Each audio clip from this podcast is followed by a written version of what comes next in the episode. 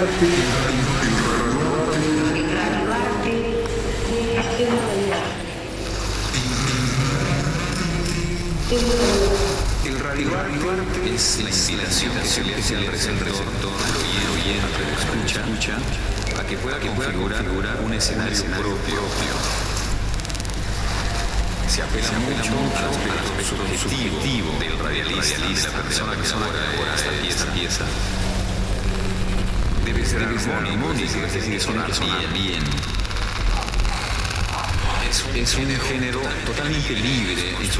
construcción. Es un género totalmente libre en eh, su construcción. totalmente libre en su construcción.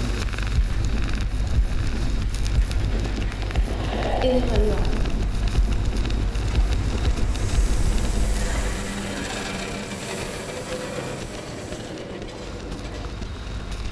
Radio art is the invitation that we make to the receiver, the radio listener. Time to influence. We appeal to the person who creates the piece, the artist's subjectivity. It has to be harmonic. Los, ingredientes con los que vamos a trabajar son los elementos del lenguaje la música, con efectos, con la voz, la palabra y con el silencio. Es radio. It has to sound good. It is a completely free genre when it comes to framework.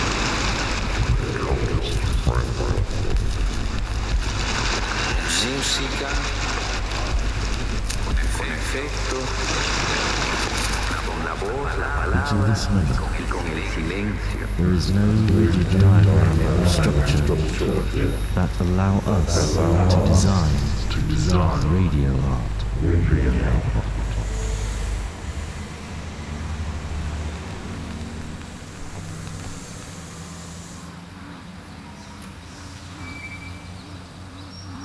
You're listening to the noise, the message, the message.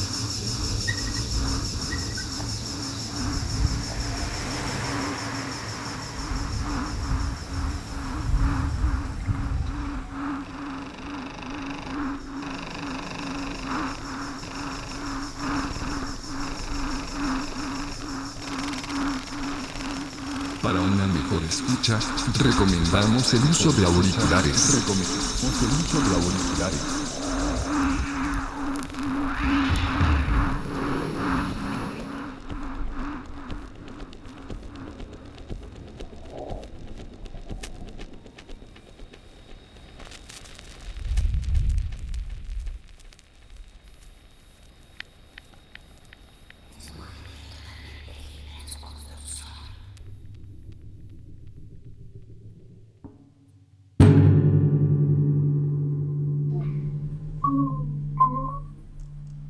Hello, how are you? it is absolutely, yes, just one o'clock. It's springtime, yes, the flowers are, are peeping through, and there's a, a, a bit of colour now that we can see, which is lovely. I'm just going to, there's a little box in the middle of the screen, which I'm just going to see if I can get rid of. There we are, and we've got the captions as well. Super. Yes, absolutely.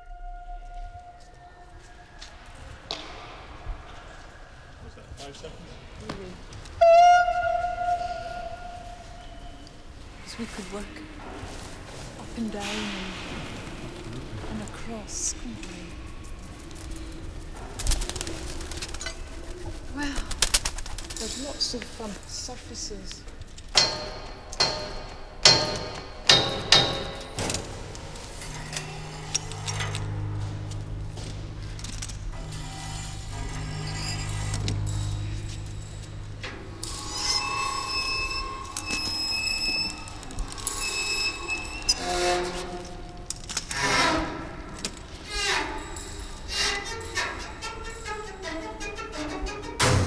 Yes, ready to start. Well, my name is Evelyn Glennie, and I reside in Cambridgeshire in England, in the United Kingdom, and I am a professional musician. My chosen family of instruments is percussion.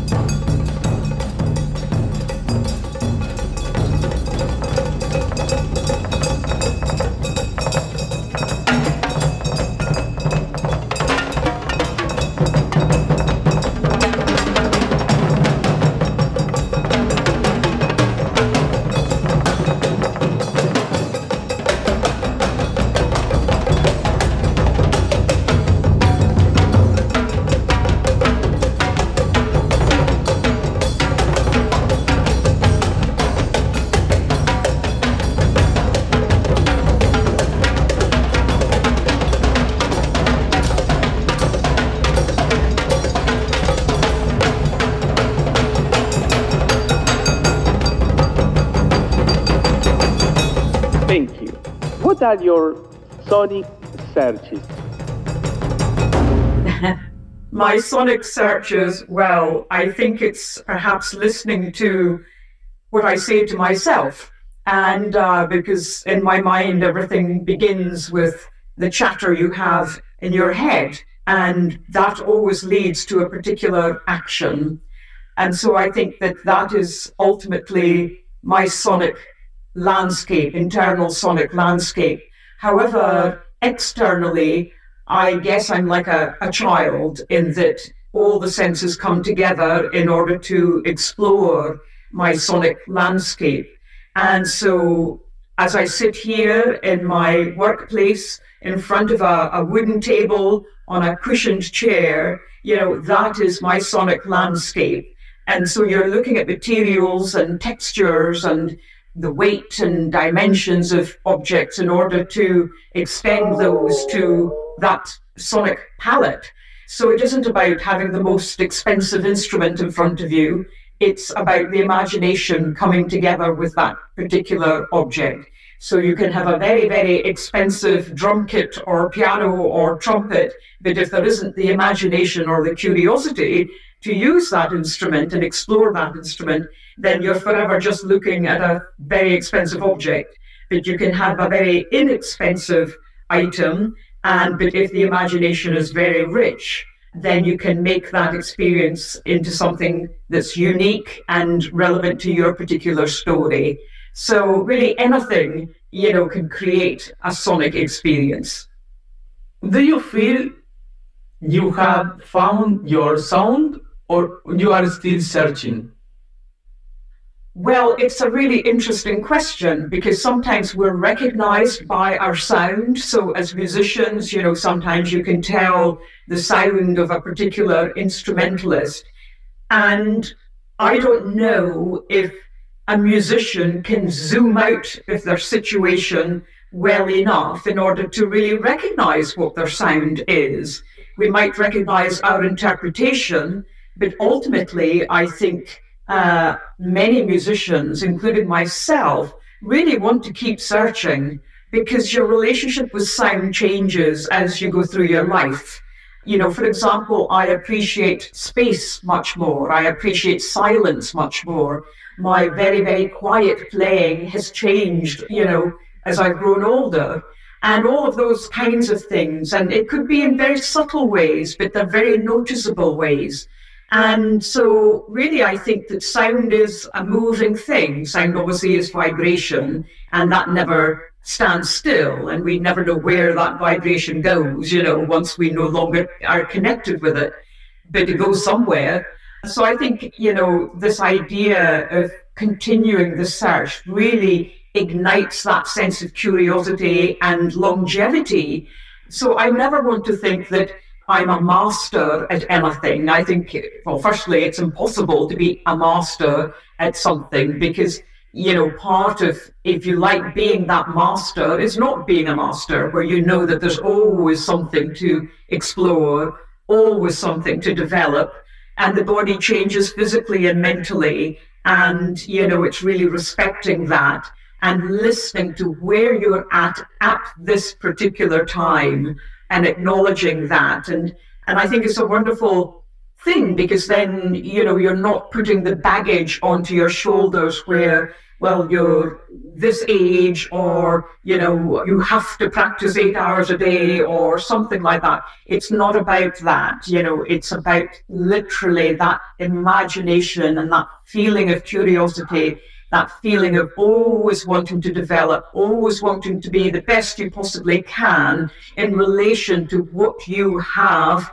physically and mentally. And so that just gets rid of the burden of comparing yourself with others and so on. And it's really just sort of listening to what it is that you're giving and you're taking, you know, what it is that you're, you know, externally putting into your system, but also internally giving to to others into a situation. So that really is always changing. So yes, I think to answer your question, yes, I think I'm I'm always searching.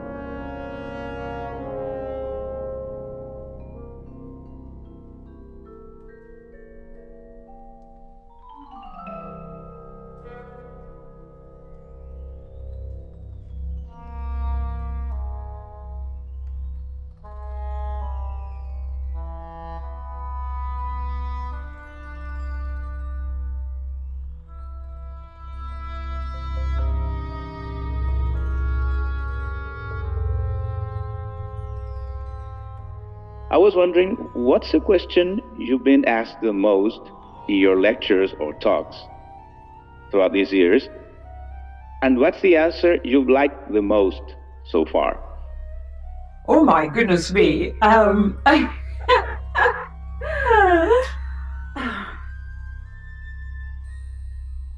I'm really having to pause on that because, in a way, each each talk or or presentation is almost like interpreting a piece of music where it's happened at that moment and then you move, move on. And it's very difficult i find for myself to then try to remember what happened the previous time so that you're just taking each one as it comes according to the situation. I really don't know what has been the most common question. I think that obviously a common question that comes from media is how do you hear music?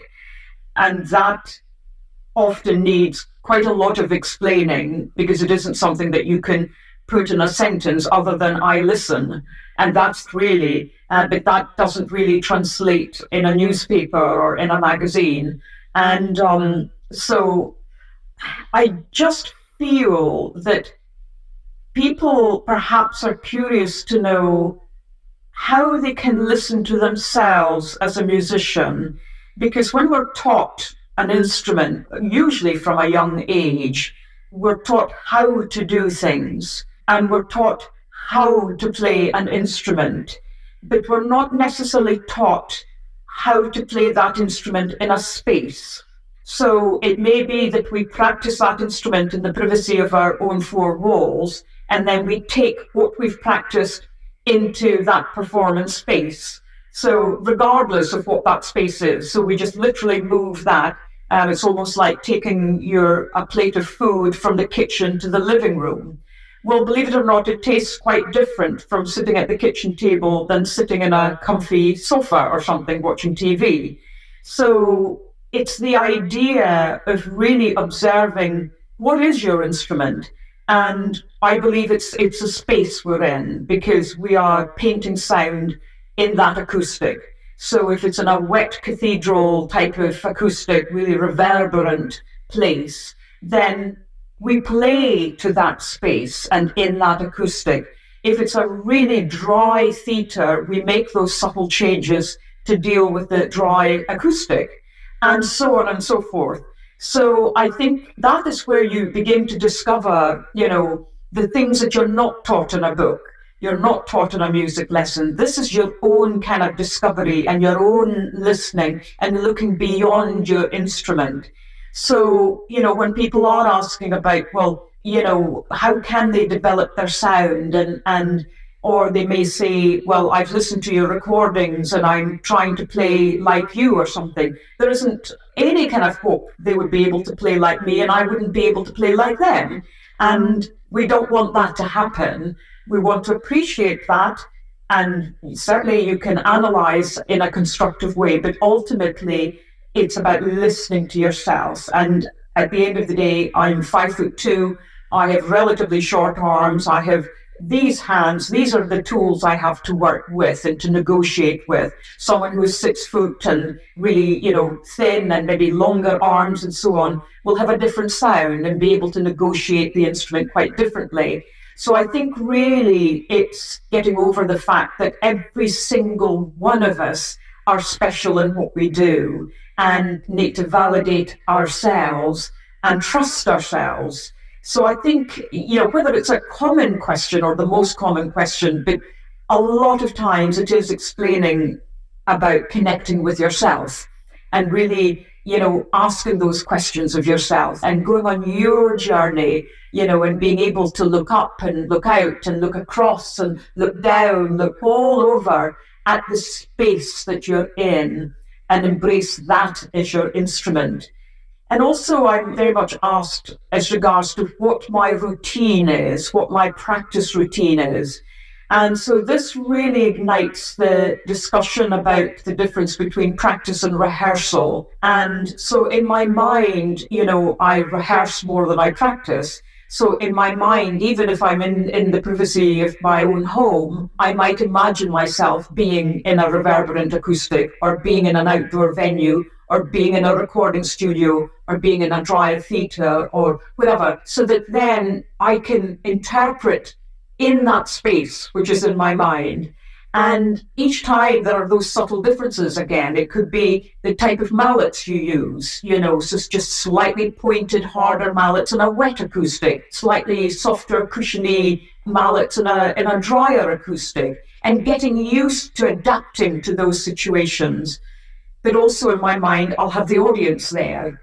And so, but for me, practice is like weeding your garden. You know, you see a weed and you haul it out if you want to, of course. And otherwise, you might say, oh, I'll do that tomorrow, or oh, I'll do that next week. Then next week, the weed is this high. And instead of being able to just sort of pluck it out of the ground, you now need a spade, and it takes twice as long. And, oh, you know, so you need more tools. So, you know, practice is about weeding your sign garden in a way. And that's something that you always ha- will have to take care of. And it, it never takes care of itself you know, that it's like a sports person. And that's just the nuts and bolts of what you have to do in order to be an instrumentalist. But in order to be the musician and the sound creator, that's when, you know, you're literally observing all of the other ingredients and, and bringing everything together.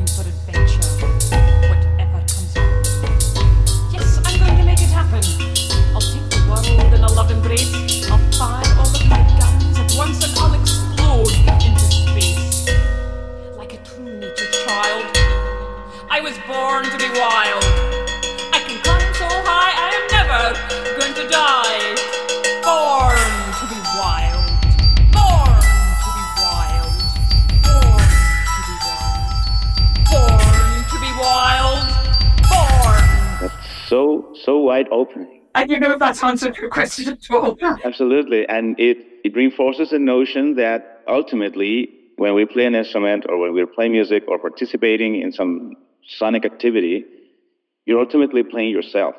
Yes, and I think you're absolutely right. And I think this is why, in my mind, improvisation is so important you know, and improvisation doesn't have to be linked to uh, jazz or to a particular type of music, to Latin or folk or anything else. Improvisation is about each of our stories, each of, of what we can give. So, and I feel that again in the development of how we learn our instruments and so on, and when we do our music exams and we do our scales and our sight reading and our oral tests and we play our pieces and we try to do everything so diligently and according to what we see, because we know it has to be marked out of whatever number. But improvisation, really, I'd love to see as part of the exams and auditions and, and tests and so on, and an element which cannot be marked. So this isn't about deciding whether it was a good improvisation or not a good improvisation. It's not about that. It's about, wow, how curious was that person? You know, what were the ideas there? It's not about liking or disliking. It's just seeing, you know, what is coming out of the system of that particular person. So if that particular person decides in their improvisation to simply stand there in complete and utter silence, you know, that's a statement. And, you know, that reveals a lot about that individual. And so I'd love for this to, to be encouraged, you know, in our music systems and, and so on, you know, when the kids are young, so that hopefully by the time they get into their, their teens and as young adults, young professionals, and then seasoned professionals, improvisation is just a natural part of what they do. Yeah, that's so lovely and that's so true. Thank you so much. You're welcome.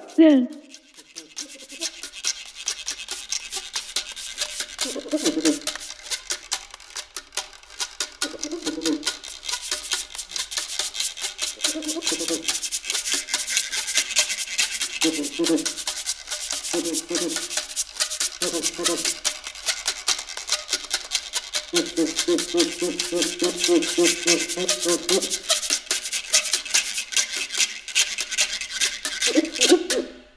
do you consider to be the importance of noise and silence in your work?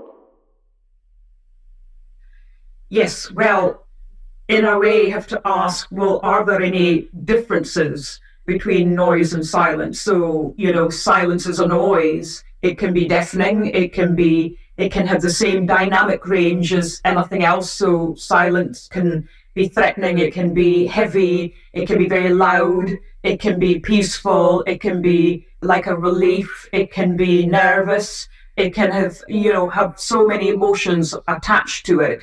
And uh, so, really, silence has all of the dynamics and texture and presence as any other uh, dynamic has. So, again, this goes back to education and how we are taught about dynamics. You know, sometimes we see F equals forte equals loud, P equals piano equals soft. Well, what is loud and what is soft? You know, what is loud at a football match? Well, we're going to scream our heads off, you know, what is soft at a football match? Well, it's still probably going to be very loud, you know, with all the crowds. Or what is loud in the carnival in Rio de Janeiro? What is soft in that situation? But what is loud in a library? What is soft in a library? So that dimension is then much, much narrower, but it's a lot more intense, you know, because it's narrow.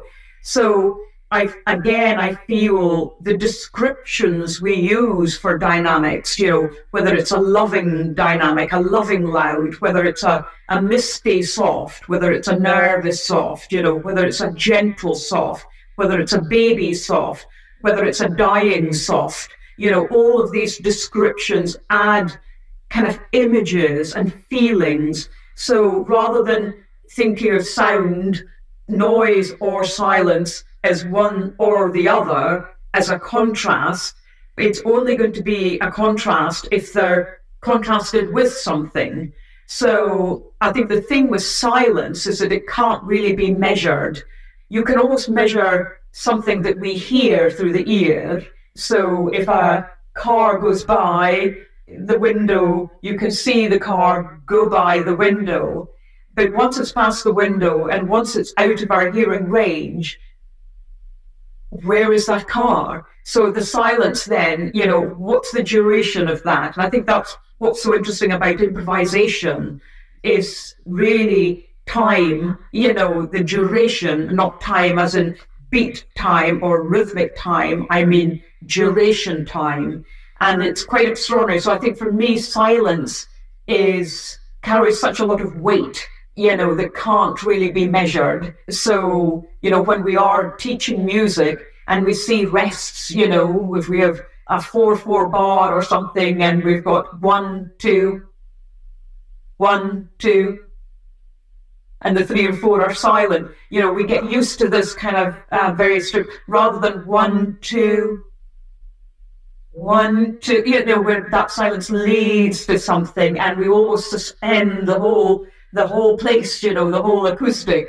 And um, so again, that's just a, an example of bringing all of the elements together and feeling, not hearing, but feeling the difference between counting something as opposed to almost holding your breath over that duration of time.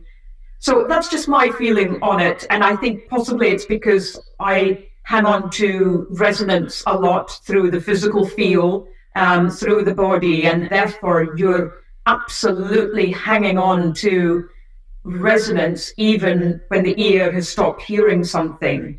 And so, even if an audience has stopped hearing what you're doing on stage, through your action and presence, they will psychologically feel the vibration. And that basically is silence to them. But if you respect that silence and that resonance, it will have sound. You know, it really will. It will be a very powerful experience.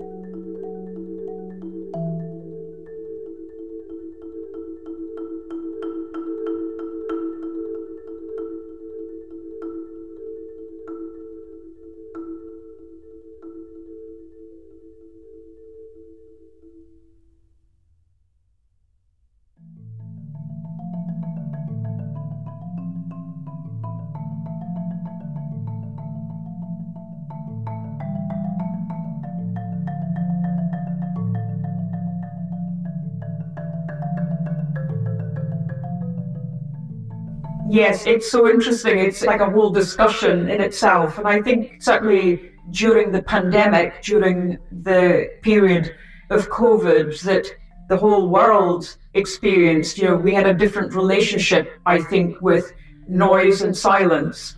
And for, of course, many people, it was a shock to the system to connect with silence again, and uh, which in many cases was wonderful. You know, it, it created a dimension that I think people have wanted to carry on and cling on to and, and make sure that they had this landscape that they could access in their life. So, yes, I think that, and it's also, I think, an age thing as well. Again, just from my own situation, I, you know, I need a lot of time by myself, and I enjoy having that time by myself.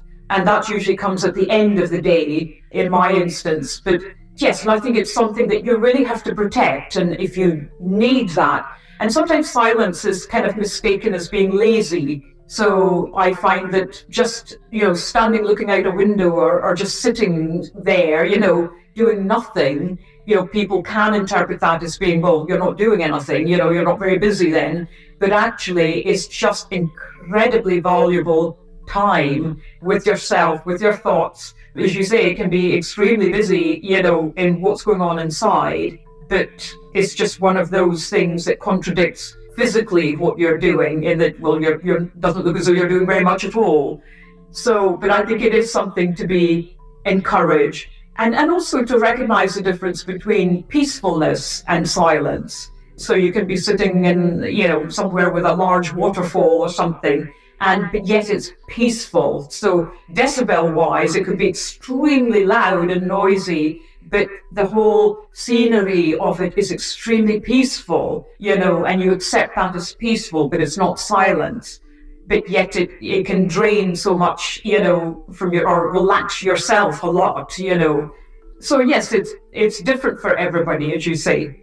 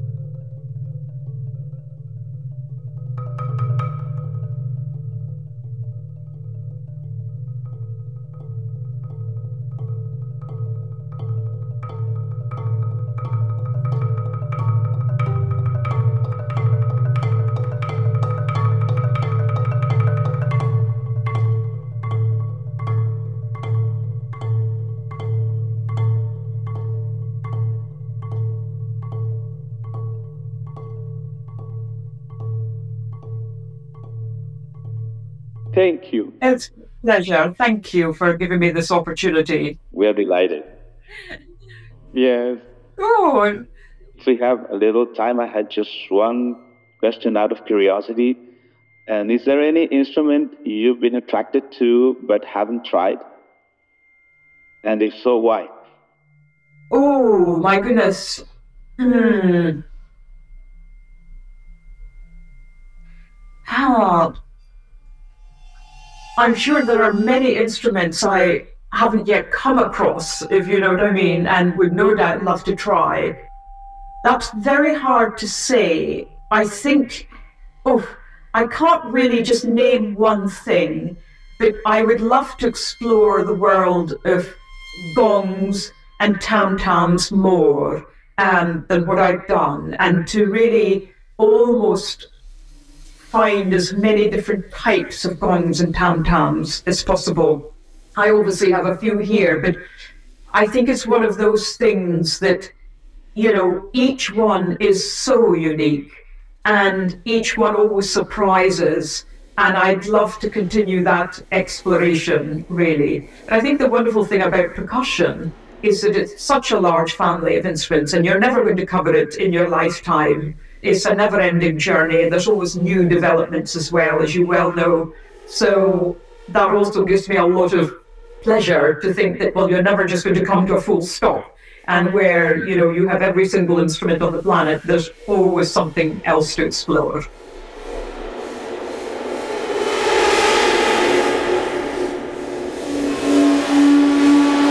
Thank you very, very much. Well, it's it's it's a real pleasure for me to meet you both and to to be part of this discussion. So thank you for the opportunity.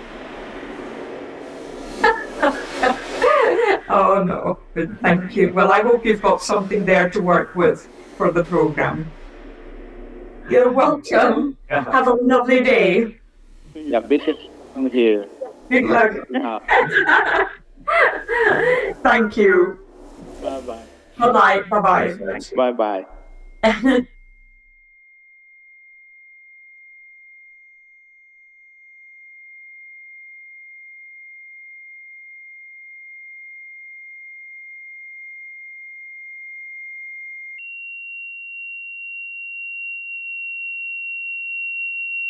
El ruido es el mensaje.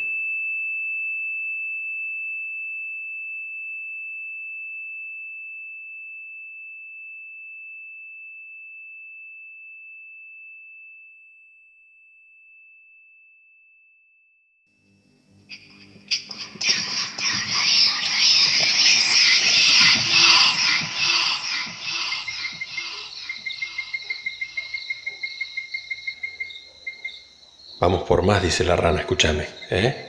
Esto recién empieza.